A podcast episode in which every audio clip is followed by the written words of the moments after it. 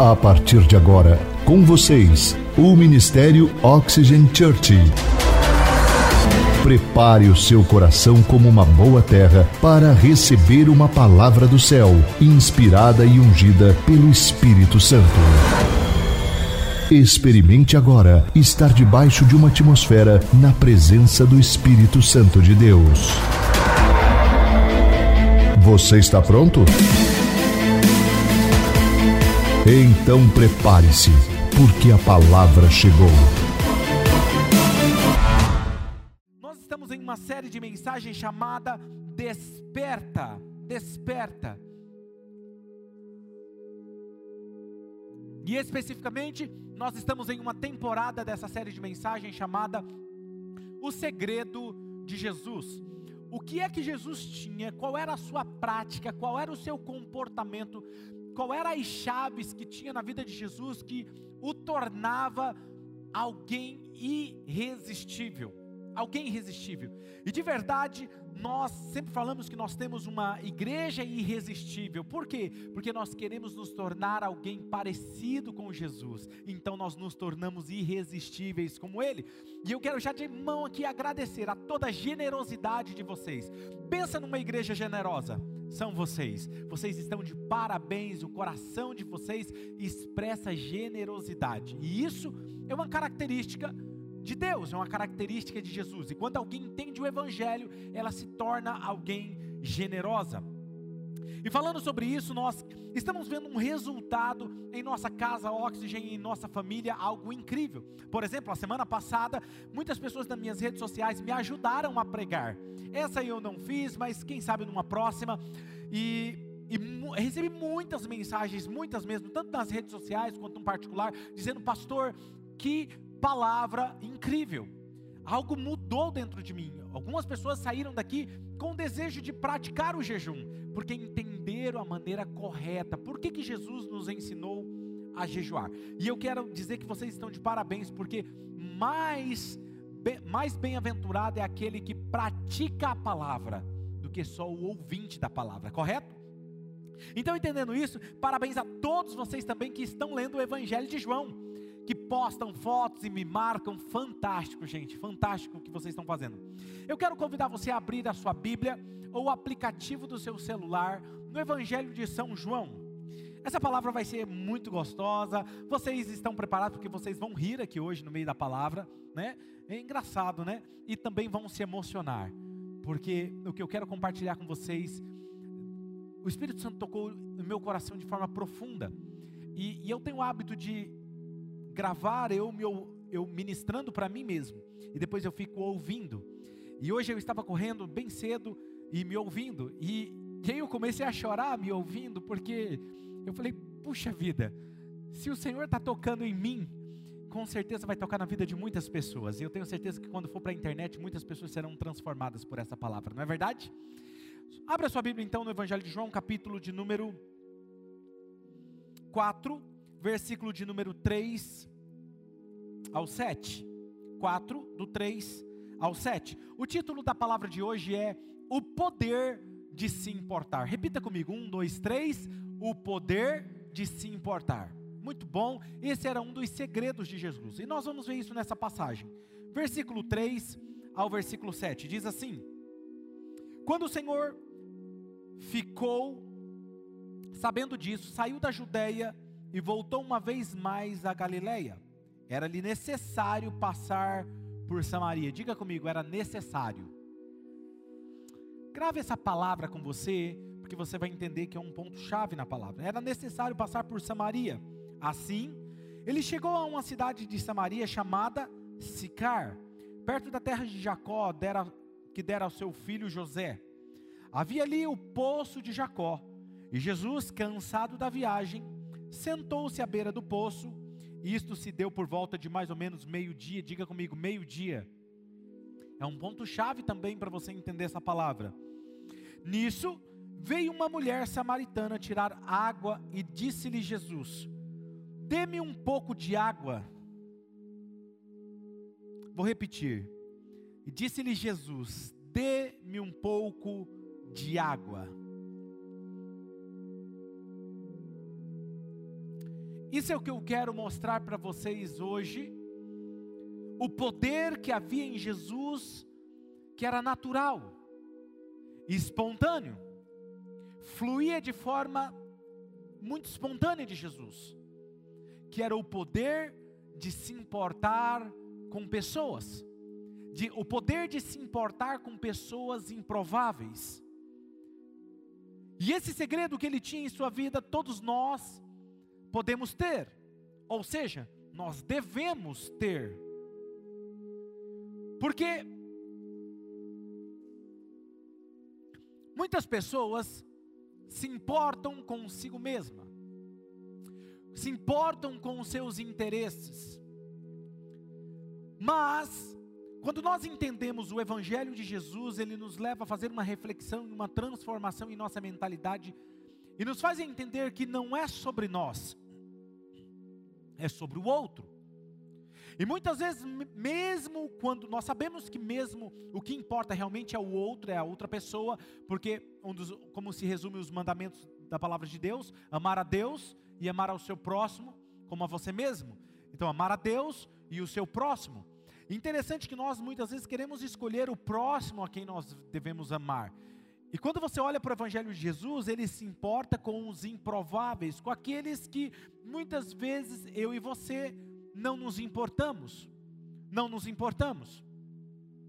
E agora é interessante que esse segredo na vida de Jesus que ele tinha, esse texto mostra que o próprio Jesus, ele não só se importa com alguém improvável, como ele nos ensina nesse, nesse, nesse texto, como levar uma pessoa a ter um encontro genuíno com Jesus. Ele nos ensina, e é sobre isso que eu quero compartilhar com você. Mas para te ajudar a entender, você precisa entender qual é a diferença entre judeus e samaritanos. Nós estamos falando aqui de, um, de Jesus que era judeu, e nós estamos falando de uma mulher samaritana. Qual era a diferença? Existia uma diferença absurda entre eles, de cultura, forma de falar, forma de cultuar a Deus. Eles acreditavam num Deus diferente, eles criam de forma diferente. O culto deles era diferente, eles pensavam diferente, eles discordavam, eles tinham uma rixa enorme um do outro. E para te ajudar a entender, eu fiquei pensando qual é, seria o melhor, é, qual seria o melhor exemplo para ajudar eles a entenderem. E eu ainda acho que esse exemplo é muito ínfimo para te ajudar a entender realmente a rixa que existia entre os judeus e samaritanos, que é brasileiros e argentinos numa Copa do Mundo. É incrível. Porque existe algo quase que de dentro do brasileiro, do argentino sai e eles começam a se debater, se discutir nas redes sociais. Não é assim? Mas na verdade eu ainda acredito que essa é uma forma muito ínfima de dizer, porque aqui o texto, os judeus nem passavam numa cidade de samaritano, nem cumprimentavam. E você vai entender isso. E interessante que Jesus Nesse texto, ele nos mostra não só como se importar com aquele que ninguém se importa, mas ele nos ensina como abordar e levar essa pessoa a ter, a ter um encontro com Jesus. A nossa visão como igreja, Oxygen Church, está na nossa visão, está escrita na nossa visão, é sermos uma igreja irresistível. Para quem? Para os machucados pela religião, para aqueles que não têm um conhecimento pleno de Jesus, é para aqueles que estão distante da casa de Deus, é para aqueles que não têm igreja, é para isso, é ser uma igreja para os sem igreja. Nossa intenção não é trazer gente de outras igrejas, não. A nossa intenção é mostrar o Evangelho de Jesus com a linguagem irresistível. E por isso nós somos intencionais naquilo que nós fazemos. E um dos segredos de Jesus de ser irresistível é porque ele se importava com as pessoas. Ele passava pelas barreiras que separavam entre judeus e samaritanos para alcançar aquela mulher, independente das suas diferenças, independente da diferença que existia entre a sua cultura. E a minha oração é para que cada membro nessa casa Oxygen entenda e esteja disposto a levar pelo menos três pessoas no próximo ano, até o final de 2021, até o próximo Natal de 2021, a Cristo Jesus. Amém? E eu já sei que isso vai acontecer, porque é tão natural. Às vezes, sem a gente ministrar uma palavra como essa, muitos já trazem amigos, trazem novos convidados, porque é natural de vocês. Vocês já têm esse poder de se importar com as pessoas.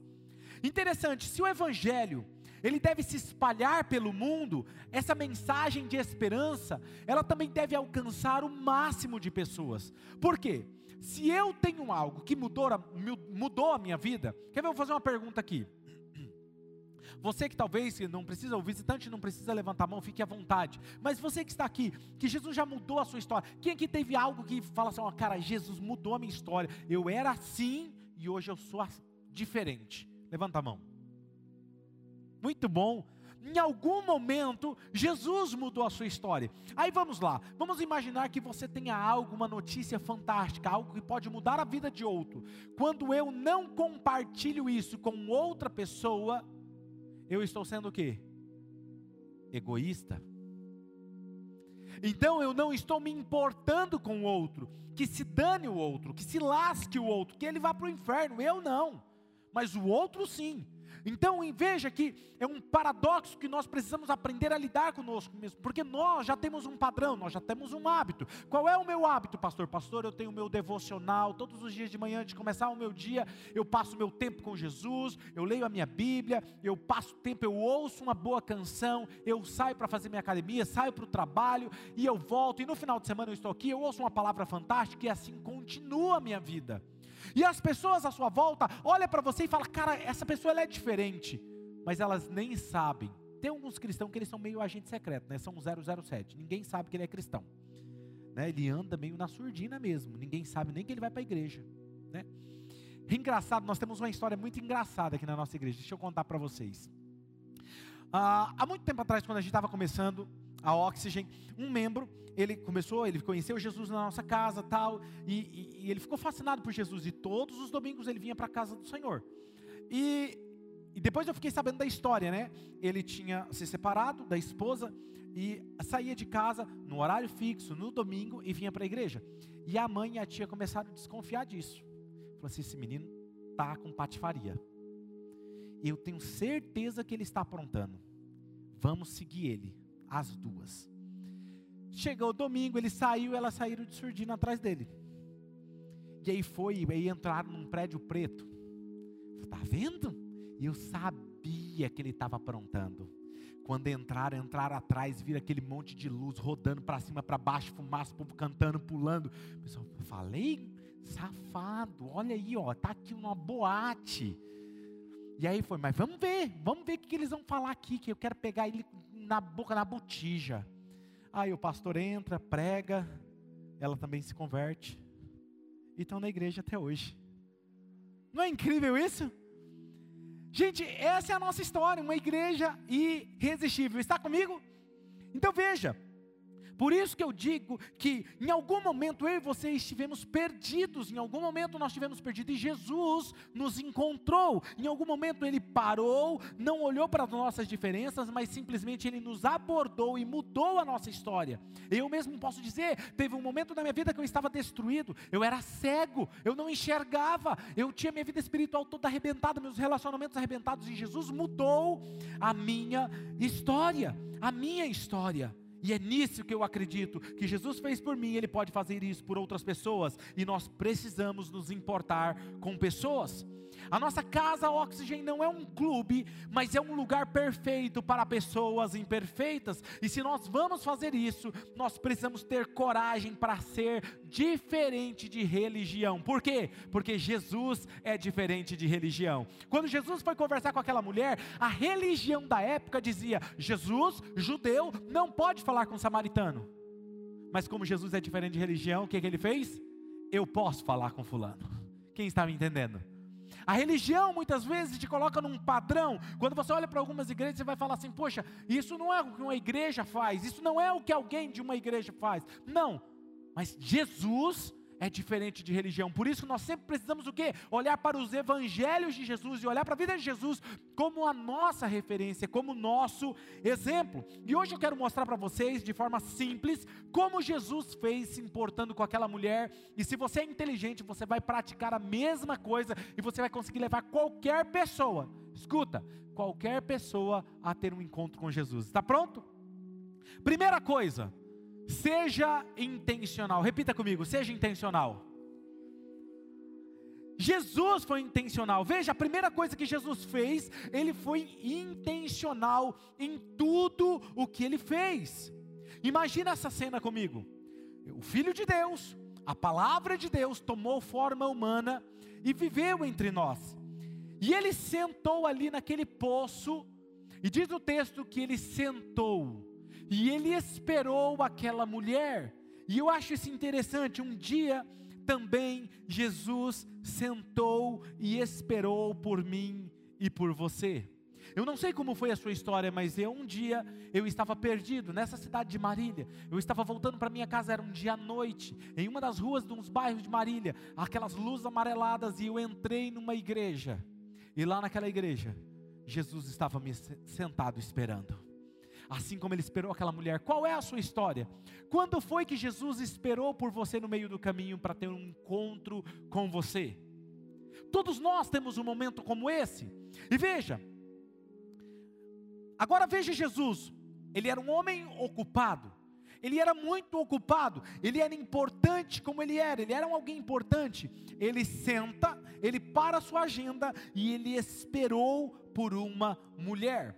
Agora, detalhe, por que eu estou frisando uma mulher? Porque a mulher, nos dias de Jesus, ela não, elas não eram respeitadas, elas não eram valorizadas, as mulheres eram insignificantes, elas nem eram contadas. Quando se ia contar uma, uma população, não se contava nem as mulheres nem as crianças. As mulheres não eram importantes. E o texto sagrado frisa e ele firma uma identidade dizendo: Jesus parou e esperou por uma mulher. O texto está querendo nos dizer alguma coisa sobre isso. Já já vou falar algo sobre isso.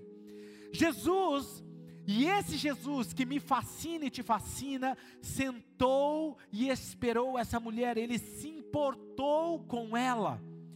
Passar por Sicar, por Samaria, era controverso. Por que, que eu estou dizendo isso? Ele poderia, segundo a história, para onde Jesus estava indo, ele poderia fazer outro caminho.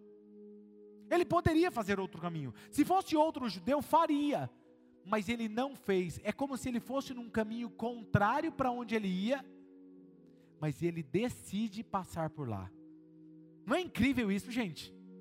É como se você soubesse assim, poxa, vamos imaginar aqui, eu tenho que ir para o Santa Antonieta, o que eu tenho que fazer? Eu tenho que sair aqui na rua, aqui, pegar direto aqui a avenida e pegar a pista para lá, certo? Mas é como se ele fizesse o seguinte, em vez de eu ir para lá, eu preciso para o Santa Antonieta, ele pega, desce lá para a Zona Sul, depois ele volta. Faz sentido? Era isso que está acontecendo aqui. Então, me parece o seguinte, que ele sabia o que ele iria fazer lá. Então ele está sendo intencional, ele era um caminho controverso, e se você está disposto a fazer a vontade de Deus, escuta o que eu estou falando para você. Se você está disposto a fazer a vontade de Deus, esteja disposto a fazer aquilo que é contra a sua cultura. Se você está disposto a agradar a Deus, esteja disposto a fazer algo que as pessoas religiosas não estão acostumadas. Quando nós começamos a Oxygen, uma igreja preta, que colocava placa proibida a entrada de pessoas perfeitas, alguém chegou até nós e disse assim: Pastor, você precisa tirar essa placa. E eu falei, por quê? Porque essa é a visão da nossa igreja. Ele falou assim: não, porque uma amiga minha veio visitar a igreja e falou assim: não, meu marido apronta demais. Se ele chegar aqui e ver uma placa dessa aqui, ele vai continuar como está. Eu falei assim: não, não tem a ver com a placa. A placa é apenas um adereço. A mensagem por trás disso é o que importa. Todos nós somos imperfeitos. Jesus pode mudar a história de qualquer pessoa. Esteja disposto, fomos criticados, fomos criticados tantas vezes. Ah, não, por que colocou luz de Natal dentro da igreja, dentro do. Rapaz, a mensagem do Natal é Jesus tomando forma humana e vivendo entre nós sabe? São coisas que as pessoas se atêm a coisas a, a, a periférico e se perde a essência. Entende? Tem muitas coisas que eu faço como pastor que é controverso, sim. Algumas pessoas às vezes eh, seguem eu nas redes sociais e ficam olhando meus stories, e às vezes algumas coisas eu posto lá que é meio controverso, assusta alguns. Alguns deixam de me seguir, eu estou um pouco me lixando para isso. Eu vejo mesmo isso acontecendo. E aí alguém fala assim: hoje mesmo voluntário me viu fazendo uma história e falou assim: Ei, pastor, meu, senhor é polêmico mesmo. Não sou polêmico, eu sou quem eu sou. E se a minha personalidade buga a cabeça das pessoas, eu prego o evangelho de Jesus. Agora olha para a minha vida e coloca a minha vida junto com o evangelho de Jesus, você vai ver que é parecido. Eu não faço nada que o meu Jesus não faria. A minha preocupação é: Jesus faria, eu faço. Sabe? Quando você está disposto a fazer a vontade de Deus, as pessoas não vão entender. Você será julgado, elas vão te criticar, vão te ridicularizar, mas não tem problema, elas um dia vão te copiar. Elas começam te criticando, elas começam te ridicularizando. Por que, que você senta com fulano? Por que, que você prega desse jeito? Depois ela vê que a coisa começa a dar certo, ela começa a copiar você.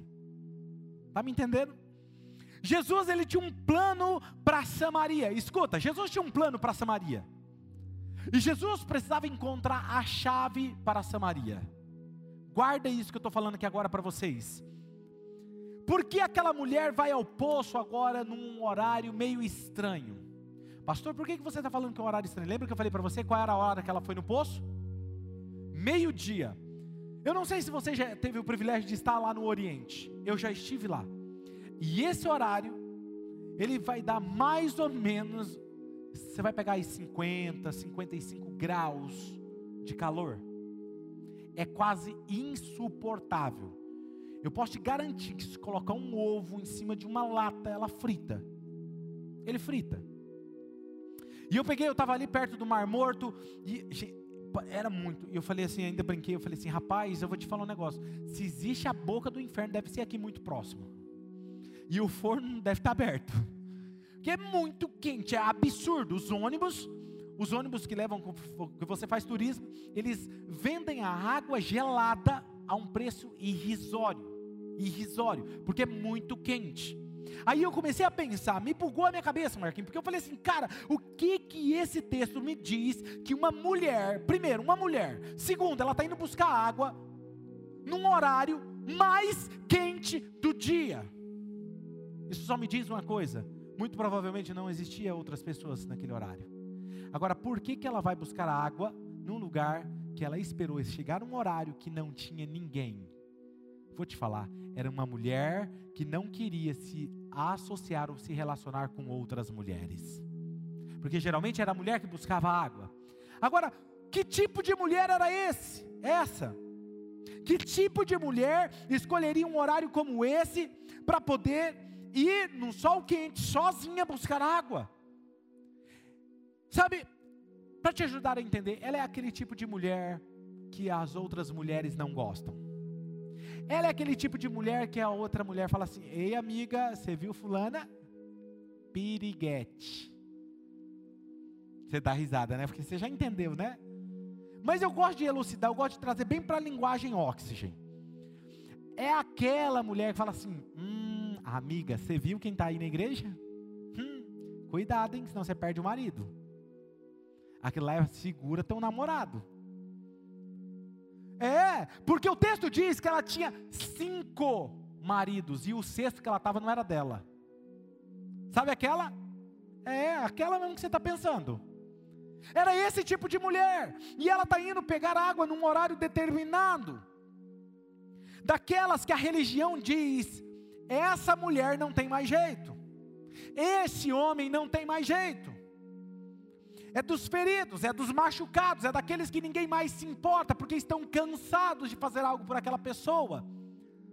Jesus para, ele é intencional e para para se importar com essa mulher. E eu fico imaginando a cabeça dessa mulher quando ela chega no poço e ela vê um homem esperando ela. O que, que ela imagina? Qual era a intenção desse homem? Muito provavelmente muitos homens olhavam para ela apenas com um olhar carnal, de atração por ela. Ela muito provavelmente era muito bonita. E Jesus está esperando ela no poço. E Jesus fala para ela: Você pode me dar água? E aí discorre, e aí vem o segundo tópico da mensagem de hoje. Aprenda a não discutir. Diga assim: nunca discutir. Se você quer levar alguém até Jesus, primeira coisa, seja intencional. Segundo, não discuta. Olha o que Jesus faz. Se você quer ajudar essa pessoa a ter um encontro com Jesus, não discuta, porque isso é exatamente o que o inimigo quer. Quando você seta alguém como um alvo do favor de Deus e você fala assim: Eu vou evangelizar aquela pessoa para Jesus, começa uma batalha no mundo espiritual. Porque o inimigo não quer que você leve essa pessoa até Jesus. E ele vai criar meios para gerar uma discussão. Uma discussão. Essa é uma das armadilhas que o inimigo usa para fechar o coração da pessoa, porque quando você discute com alguém, ela fecha o seu coração e você não tem mais acesso. Veja, mesmo que você acredite que essa pessoa que está procurando discutir com você, na verdade, o que está acontecendo por mais que você, mas eu tenho a razão. Por mais que você acredite nisso, não discuta. É igual num casamento. Gente, um casamento você está lá, às vezes discute por bobeira. Quem é que já discutiu? Levanta a mão. Num casamento aí ou num relacionamento. Ó, oh, seu pastor levantou a mão, tá vendo? Eu também sou pecador, gente. Já discuti. E discute pelo quê? Por bobeira. Gente, meu amor pela Mara é muito maior do que a minha discussão por ela. Então por que discutir? Mas às vezes uma discussão, ela desgasta o relacionamento e fecha o coração da pessoa, porque uma discussão abre uma brecha. Vai por mim, divórcio não vale a pena. Discussão abre brecha para o inimigo. Então veja, mesmo que você entenda, você tenha razão, entenda que está acontecendo uma batalha no mundo espiritual. Paulo diz: nós não temos que batalhar contra a carne ou sangue, mas contra potestades malignas. A nossa luta não é contra a carne, a nossa luta não é contra pessoas. Quando as coisas começam a ficar difíceis no seu relacionamento, no seu trabalho, nas empresas, nos seus negócios, não tem a ver com pessoas, é espiritual. Quem está me entendendo? Como se vence uma batalha espiritual, gente? Oração e jejum. Lembrou da palavra da semana passada? Então não discuta. Se você realmente se importa com essa pessoa, não discuta. Jesus não discutiu com essa mulher, embora o inimigo tentou fazer com que Jesus discutisse com ela várias vezes. E eu vou lhe mostrar três vezes que Satanás tentou fazer com que Jesus discutisse com essa mulher. Sabe, vou te dar um exemplo. Jesus, quando ele foi tentado no deserto, Satanás chega em Jesus e diz o que para ele?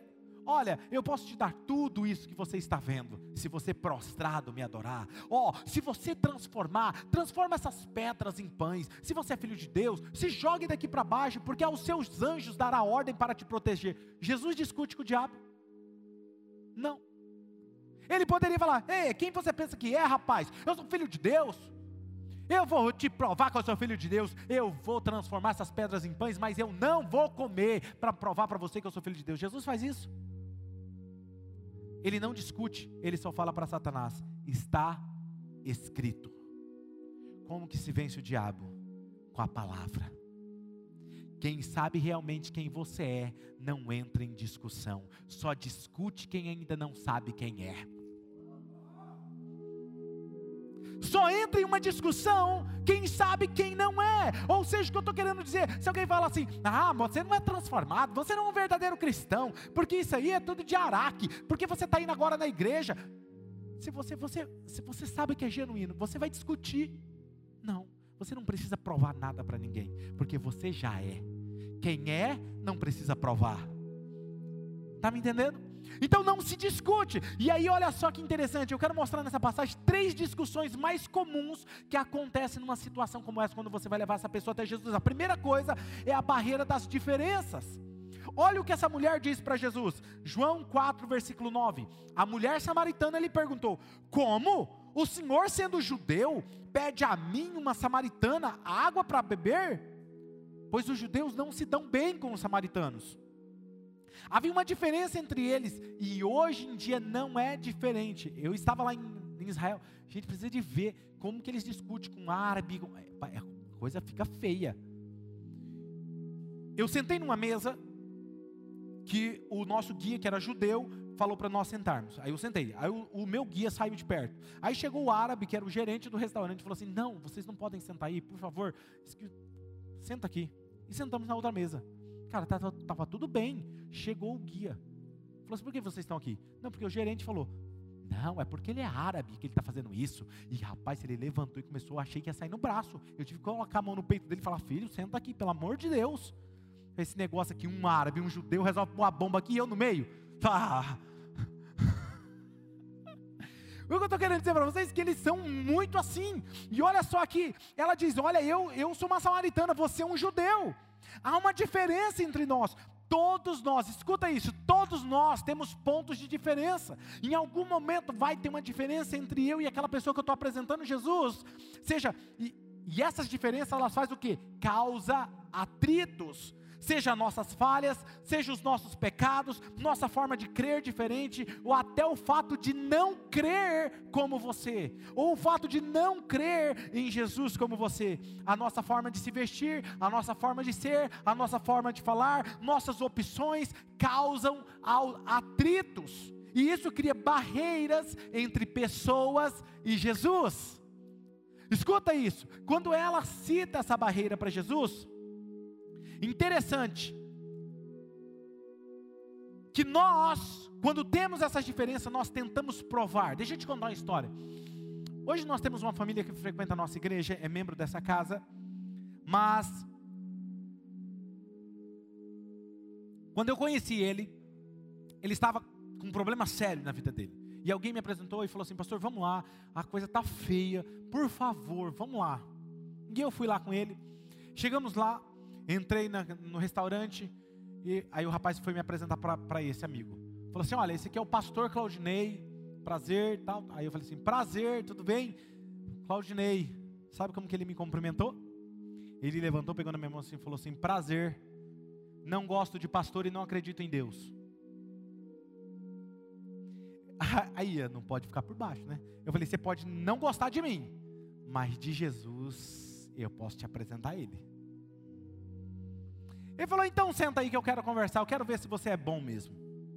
Desse nível. Senta aí que eu quero ver se você é bom mesmo. Mas já já eu volto aqui nessa discussão porque tem a ver com a palavra.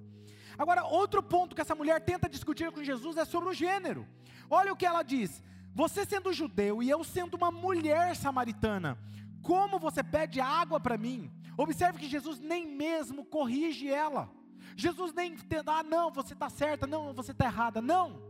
Por quê? Porque as diferenças que causam atrito são as pessoas que criam e não Deus.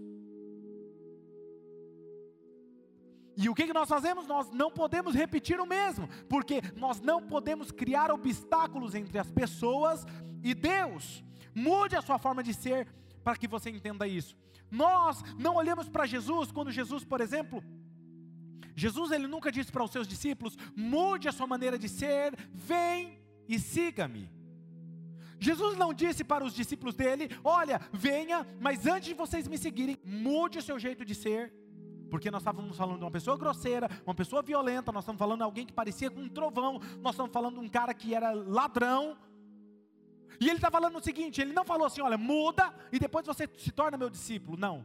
Ele fala assim: venha e siga-me e eu os farei pescadores de homem. O que, que Jesus está dizendo? Ele não está falando, muda e depois me segue. Ele está falando, me siga, que durante o processo eu vou te transformando num pescador de homens, eu vou te transformando numa nova pessoa. Por isso que eu amo Jesus. Jesus se importa com pessoas, ele não te muda da noite para o dia, mas durante o processo ele vai te tornando alguém mais parecido com ele. E passa um mês, passa dois meses, seis meses, um ano, dois anos, três anos, quatro anos, você se tornou alguém, olha para trás e fala: Eu não sou mais como antes.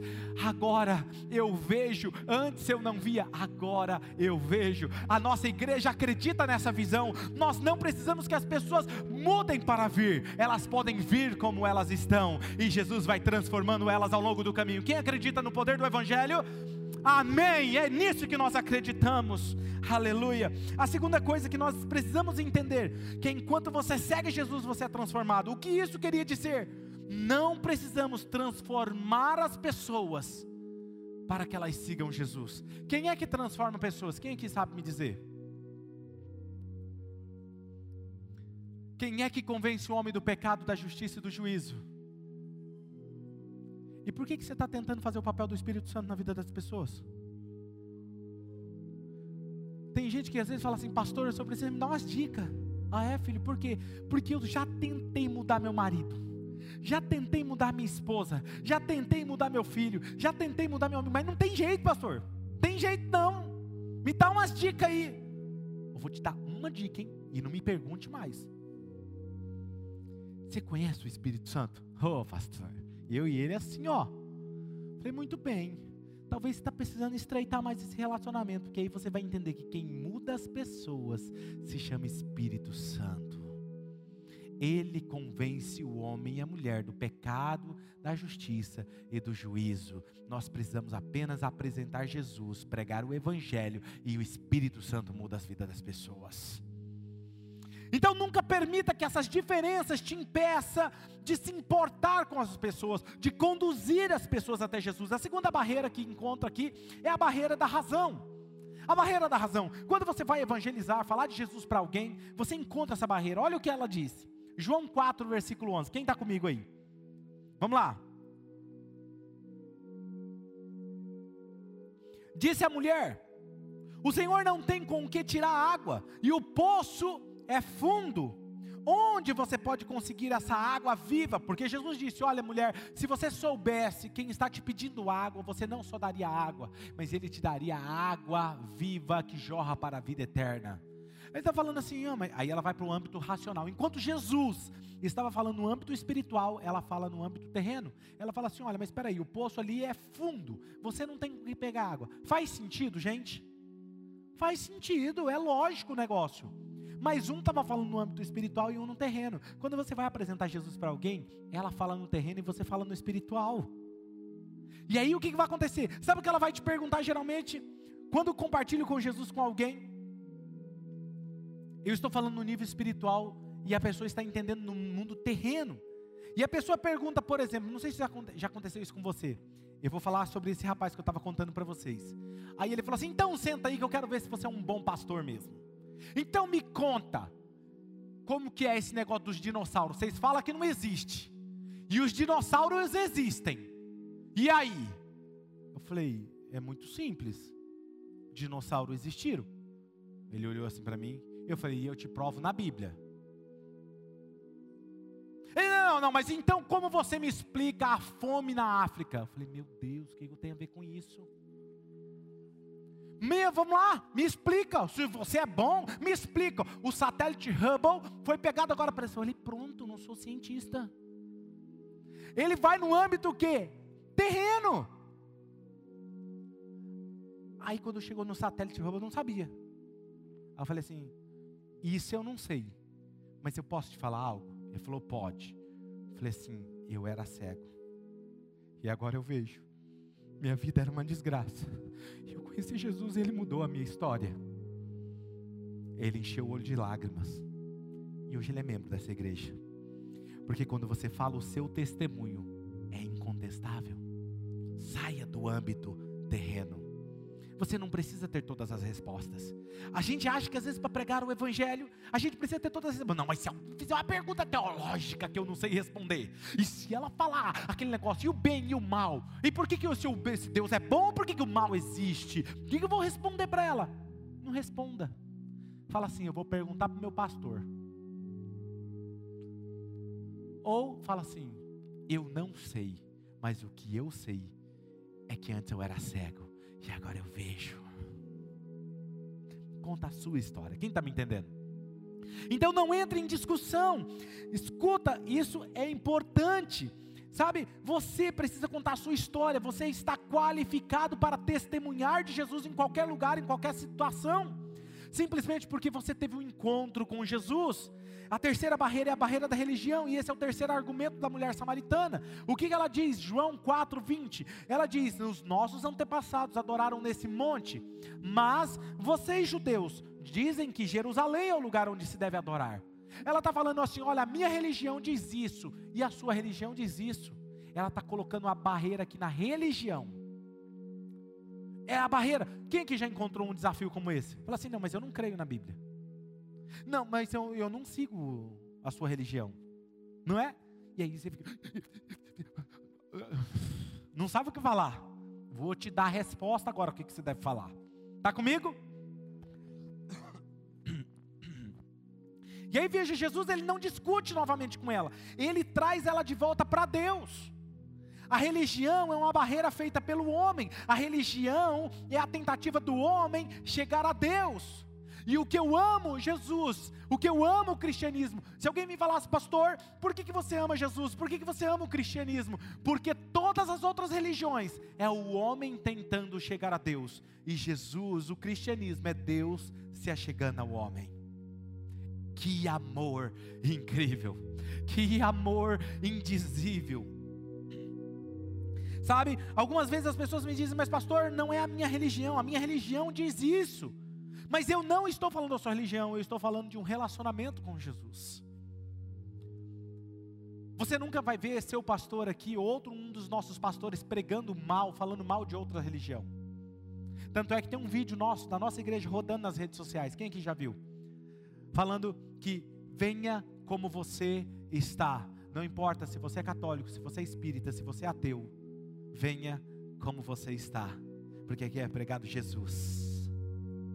É nisso que nós acreditamos. Eu amo andar de Uber. Eu amo andar de Uber. E houve uma época que eu estava andando mais, porque eu não tinha um carro, mas eu amo andar de Uber. E aí a pessoa fala assim: para onde o senhor vai? Eu falo assim: eu vou para Oxygen. Intencional, né? Para ele perguntar: o que, que é isso? Ou ele fala assim: aonde? Ah, mas é uma igreja lá, né? Mas é diferente. Aí eu falei: pois é, rapaz. É, é diferente mesmo lá. Nós somos meio diferente. Aí ele começa a fazer as perguntas. Aí teve um que perguntou assim para mim, falou assim: Ah, mas eu sou da religião tal, que eu não vou citar o nome por ética. Citou uma religião bem oposta à nossa. Eu falei assim: Uau! Ele fez assim, ó. Eu falei, filho, olha para frente. Aí ele falou assim: Você é pastor? Eu falei, sou. Ele falou assim: Não parece. Aí eu falei, Uau! De novo. Eu falei, eu não quero parecer com um pastor. Ele falou, por que você está falando uau? Eu falei, porque é isso, a proposta da nossa igreja é não ser parecido mesmo com uma igreja, não ser parecido mesmo com um pastor. Ele falou, mas por que você está falando uau da minha religião? Era para você me criticar. Eu falei, não, é porque eu, eu não prego religião. Ele falou, é, e o que, que você prega? Eu falo, do amor de Deus, através de Jesus, que veio para nos encontrar. E ele mudou a minha vida. Não foi a religião que mudou a minha vida, foi Jesus. Ele fala: Nossa, cara, você até me emociona. Você é a primeira pessoa que. Eu falei: Cara, você gosta de música? Eu tô vendo que você gosta de música. Ele falou: Sim, eu amo música. Eu falei: Cara, coloca uma música aqui no Spotify. Ele falou: Me ajuda aqui. Tira. Já tirei o endereço do WhatsApp. Já coloquei lá assim: Como estou, tu me amas. Você sabe puxar aí, meu filho? Puxei. Você sabe essa música? Canta comigo, fazendo favor. Você imagina a cara do Uber ouvindo isso. Canta, cadê? Quem vai cantar? Você não vai querer que eu cante, né? Vai, Thiago.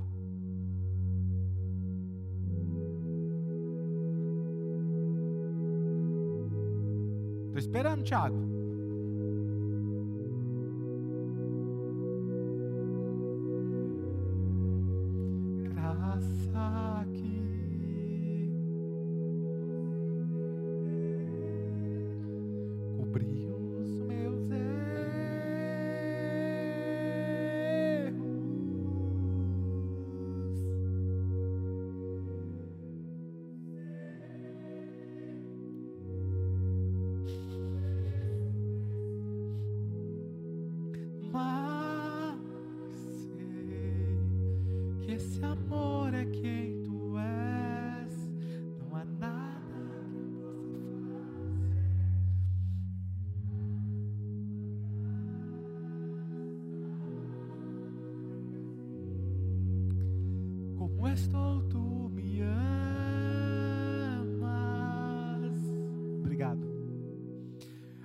Lágrima começou a correr no rosto daquele homem. E ele disse: Que demais, deixa salvo aí para mim, deixa salvo aí para mim. Veja que não, não é a barreira, não pode ser a religião, não pode. Não pode ser os nossos pecados, não pode ser as nossas falhas que nos impedem de ir até Jesus, porque não é sobre nós, não é sobre o que nós fazemos, é sobre o que Ele fez na cruz por nós. É sobre Ele. É sobre Ele.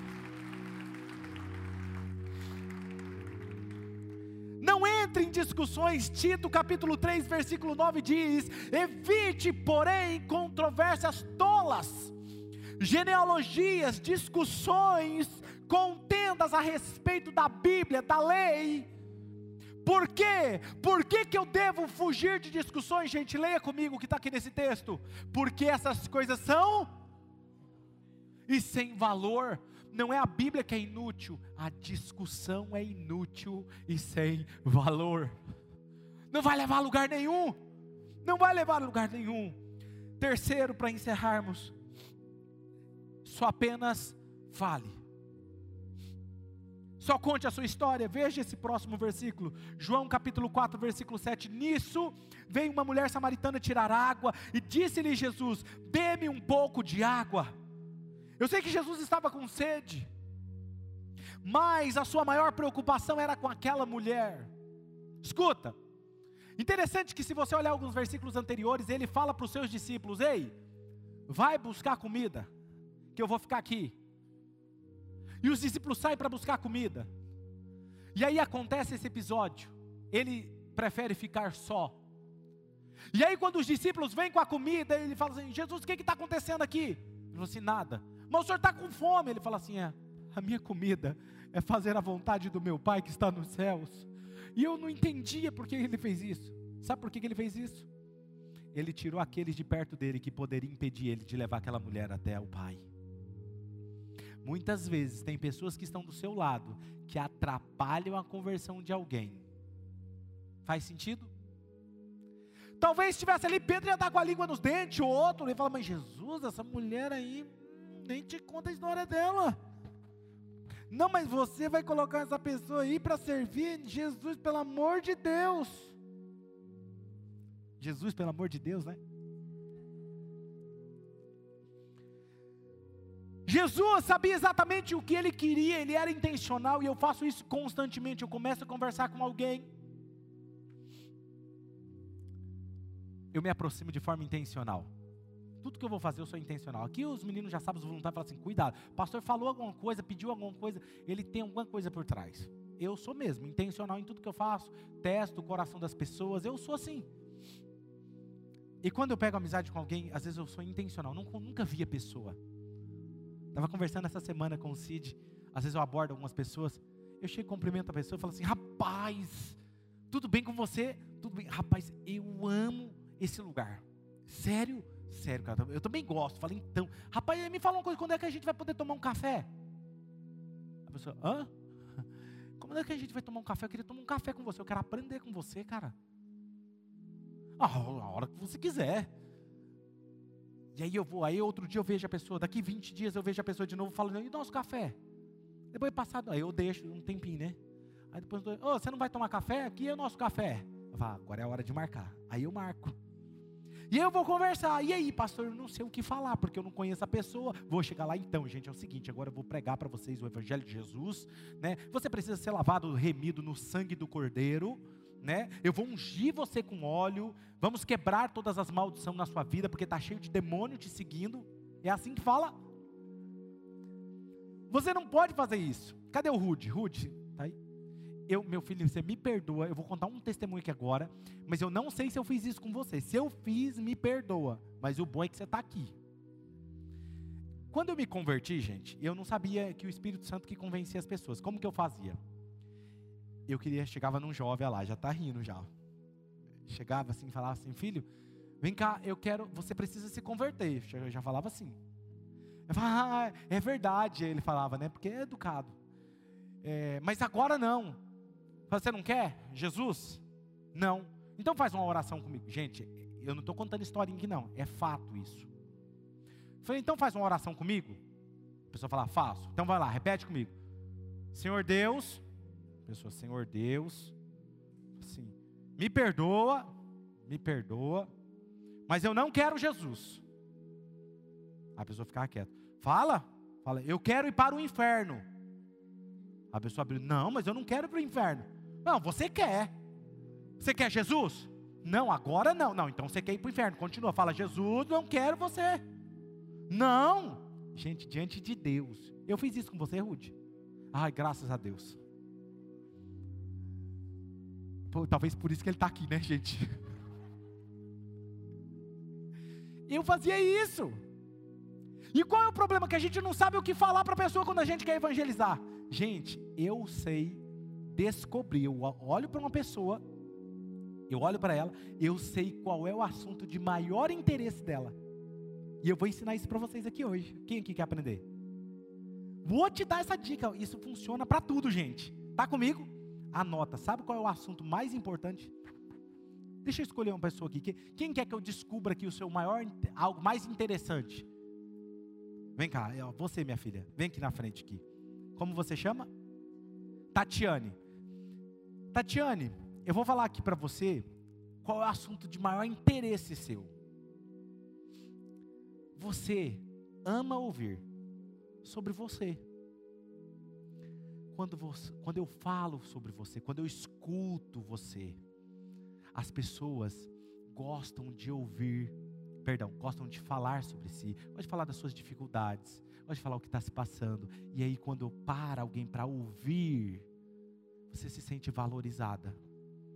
Quando nós não temos alguém que nos ouve, a gente entra em crise. E tudo que a gente mais quer, às vezes, fala assim: por que, que ninguém me ouve? O assunto de mais importância para as pessoas é elas mesmas. Obrigado.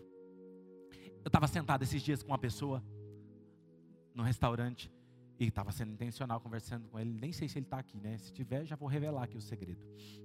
Aí ele falou: Então, rapaz, então, mas me conta sobre você. Ele falou. Eu falei: Não, não é sobre mim, é sobre você. Eu quero saber sobre você. Aí ele falava, falava, falava. E, e você? Eu falo: Não, cara, eu quero saber mais sobre você. Aí eu ia marcar um outro encontro para falar sobre Jesus. No final, sabe o que ele falou? Viu? Me conta uma coisa. Quando é que volta a igreja lá que eu quero fazer uma visita? Nem precisou porque a pessoa se sente valorizada. Valorizada. Valorize as pessoas, escute as pessoas. Pode prestar atenção quando você está vendo duas pessoas, observe duas pessoas conversando. Uma quer mais falar dela mesma do que a outra. Não, porque agora está dando, o meu negócio está indo, não sei o que, não sei o que, não sei o que. E a outra fica meio entediada assim. Aí de repente ela começa a falar, e a outra fica entediada. Pode prestar atenção. O ser humano gosta de falar de si mesmo e gosta de ter alguém para ouvir. Quem está comigo? Gente, fale com a pessoa e ouça ela. Se perguntar isso, ouça. Sabe? Você nunca vai conseguir levar uma pessoa até Jesus se você não conversar com ela. Sabe, fale da vida abundante. João capítulo 4, versículo 10 diz: Se você conhecesse o dom de Deus que está pedindo água, você lhe teria pedido dele e ele receberia dele água viva. Todas as pessoas querem vida abundante, fale da vida abundante que Deus tem para elas. Quer ver outra coisa? Fale da vida eterna. Fale da vida eterna. Fale, olha, quando a gente conhece Jesus, eu tenho esperança. Eu tenho esperança. Não importa se eu morrer hoje ou daqui 10 anos, ou 20, 50, 100, não importa. Eu sei para onde eu vou. Você sabe? Fale o seu testemunho. Parece engraçado, mas Jesus falou sobre ele. Ele disse: Olha só, Quer ver aqui? Quando ele fala assim, ela fala assim, é, mas estão falando aí, vai vir o Messias. Jesus fala assim: Eu sou que estou falando com você. Fale o seu testemunho, fale, fale do pecado. O problema não é falar do pecado, a gente fica com medo de falar de pecado. Eu não tenho problema nenhum de falar de pecado. Não tenha medo. O problema é a forma como nós falamos do pecado. Como eu disse, não é você vai para o inferno. Não. Tem gente falar, Jesus falou do pecado dela, falou assim: "Ei, busca o seu marido". Jesus sabia. Eu não tenho. É verdade, você já passou por cinco. E o que você tem agora não é seu.